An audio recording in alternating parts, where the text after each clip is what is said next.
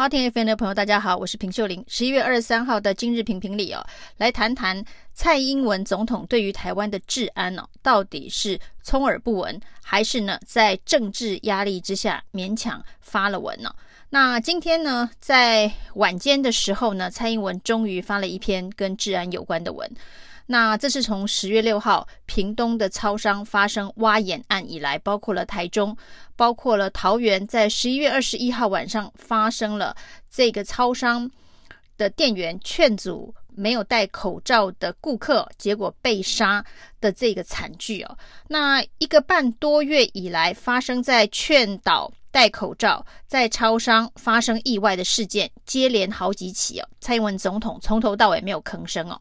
那在这个桃园龟山超商发生事情之后呢，蔡总统还 PO 了一个在屏东的客家文化的行程哦，被大量的网友灌爆脸书哦。那除了大量网友灌爆脸书呢，这个也成为中二选区的一个选举议题哦。也许蔡英文是感受到这个政治压力哦，于是呢，终于发了一篇文。告诉大家说，接下来呢，对于这个组织犯罪要如何处理哦？对于超商的这个大夜班夜间的这一个执勤的危机要如何处理哦？而且要增加了这个有关于身心障碍、思觉失调相关的这个患者的控管了。那针对这个身心。障碍这个知觉失调患者所谓的社会安全网的议题哦，这个事件从小灯泡的蔡阿姨一直到现在，已经发生了无数起的悲剧哦。蔡总统一直没有办法解决，一直没有办法补上的社会安全网的漏洞。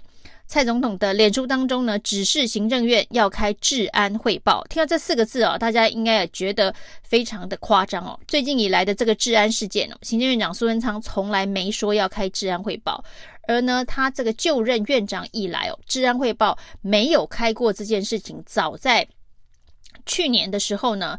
这个前国民党主席江启臣就已经踢爆了，食安汇报没开，治安汇报没开，一大堆的汇报没开啊。那苏贞昌当时说这些汇报都不是重点啊，无法解决问题。于是呢，在江启臣踢爆之后呢，仍然没有开治安汇报。那今天发生了这么多起的这个超商挖眼夺命、打断肋骨。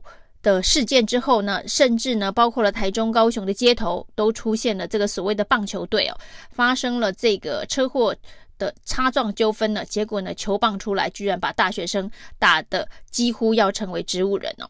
那种种治安恶化的现象啊，现在说要开治安汇报，那听起来真的是相当的讽刺啊。蔡英文指示苏贞昌这么这几年来都没开的治安汇报，终于要启动了。那除了这一个蔡英文对于治安这件事情哦，晚了一个半月发文哦，那当然大家会去对比哦，这蔡英文跟这一个刑事案件相关的这个发文跟关切，就是所谓的换脸事件哦。那换脸事件在发生的当天呢，蔡英文立刻发文，立刻发文之后呢，警政署立刻提案啊，那立法院里头立刻要进行相关的修法。那有关于社会安全网，这个蔡阿姨。对于小灯泡的承诺一再的跳票这件事情哦，今天在立法院里头呢，卫福部的回答也让人非常的傻眼哦。有关于社区内呢，现在跟这个身心障碍、思觉失调相关的访视人员的编制大概是一百多人呢，一百多人要处理整个台湾的社会的安全网，那当然是漏洞破洞百出啊。那于是呢，在这一个各方因为这个超商事件，因为这个超商的这个杀人犯呢、啊，他说呢，他有在看身心科，他有精神方面的疾病。那今天卫福部长陈时中是说，他的确是有就医记录哦，但是应该是属于失眠等等，所以不在列管范围。那到底怎么样子的一个？程度在列管范围，那这个列管了之后，到底有没有真的去关切哦？这恐怕都是后续执行的问题。但是以人力不足这个角度来看呢、现在只有一百多人哦。那据说呢，二零二五年要突然暴增编列一千多人呢、哦。这个政府常常画大饼哦，那很多事情呢根本就做不到。那这件事情真的会因为一连串的超商劝导戴口罩的悲剧，而真的补上社会安全网吗？我想大家可能都还是画很大的问号。特别是呢，民进党这种政治动物啊，以这个桃桃园超商杀人事件发生之时哦，这个桃园市长郑文灿呢，还正在全台湾呐、啊、用力的宣讲四个不同意的公投哦。那公投这件事情也占满了蔡英文总统脸书的版面啊。那在这个舆论群情哗然之后呢，我们主管治安的内政部长徐国勇居然提出了一个呃拼治安的方法，就是呢，他觉得这个棒球。棒球队啊，在这一个车上放球棒，然后呢，遇到纠纷出来，这一个拿球棒打架的这个风气不可长了。于是呢，他就说呢，不能叫棒球队，要大家证明啊，要改成球棒队。那要如何制止球棒队的这种恶行，破坏治安的门面这种恶行哦？徐国勇想出的办法，居然是未来临检的时候，如果在车上呢，发现有球棒的话，要做注记。那这个说法一出哦，当然是大家傻眼啊。那车上放球棒，有很多人是去打棒球，那有人是去打垒球，那甚至呢，这个可能有很多是这个小朋友的一个棒球的相关的训练活动会放球棒。那今天说车上有球棒就要注记，作为解决。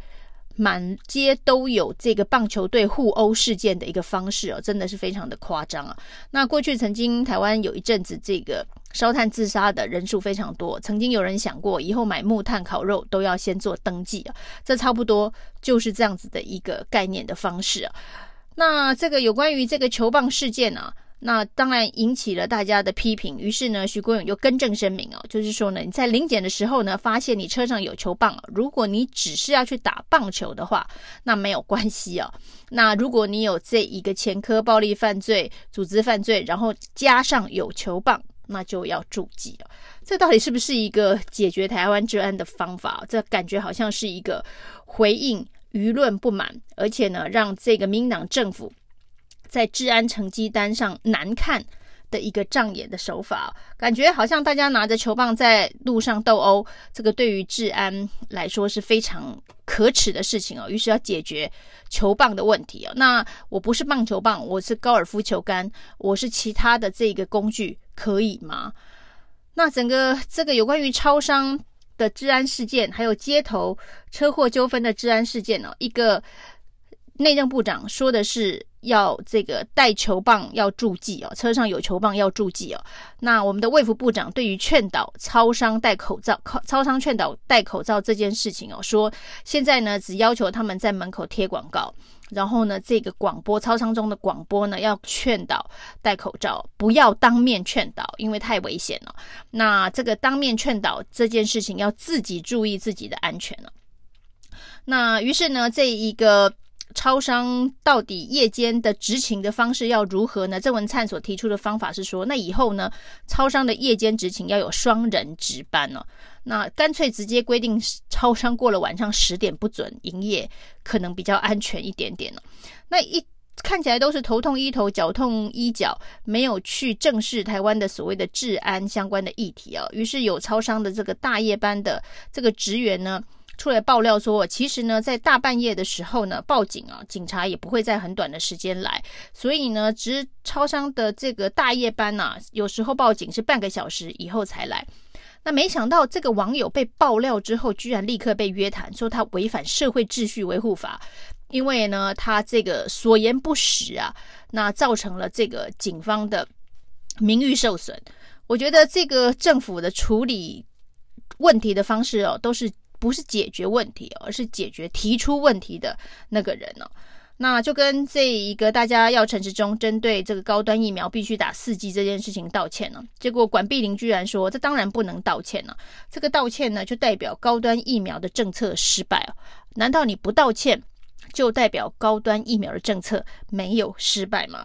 那超商事件呢，不能够。如换脸事件一样，在第一时间发文哦。显然，蔡英文也认为说，这件事情如果在第一时间发文，感觉好像就是必须要正视台湾的这个治安有严重的问题哦。那代表社会安全网没有办法建立哦。而且这个超商事件，尤其这个桃园龟山的超商事件哦，这个凶嫌宣称呢，他是身心障碍者，他有就医记录哦。那这就跟一直以来。